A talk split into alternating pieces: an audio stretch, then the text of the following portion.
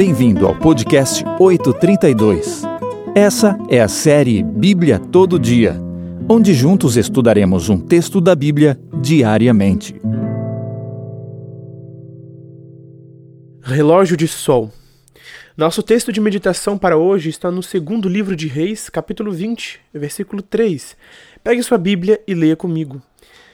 Lembra-te agora, ao Senhor te peço, de como tenho andado diante de ti com fidelidade e integridade de coração, e tenho feito o que era reto aos teus olhos. E Ezequias chorou muitíssimo. Ezequias era um rei com uma doença incurável. E o profeta Isaías, para seu infortúnio, foi visitá-lo com a notícia de que ele iria morrer em poucos dias. Desesperado, Ezequias clamou a Deus, e Deus, movido de misericórdia, o respondeu. Dias mais tarde, Isaías o visitou outra vez. Mas desta vez, contudo, a notícia era completamente diferente.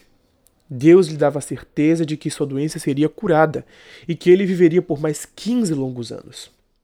Ezequias não podia acreditar.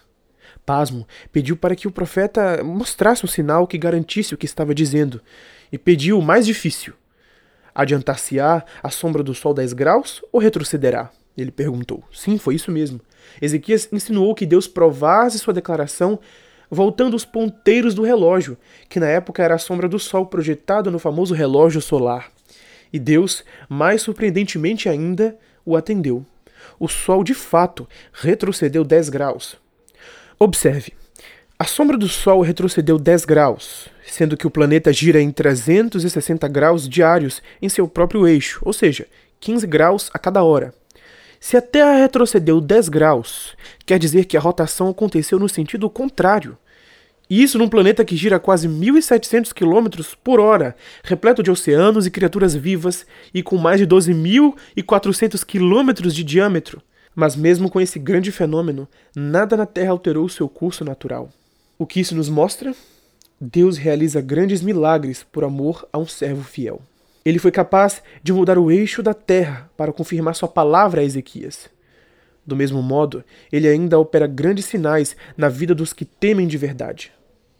Talvez não faça coisas tão grandes, ou talvez faça, mas ele simplesmente opera milagres.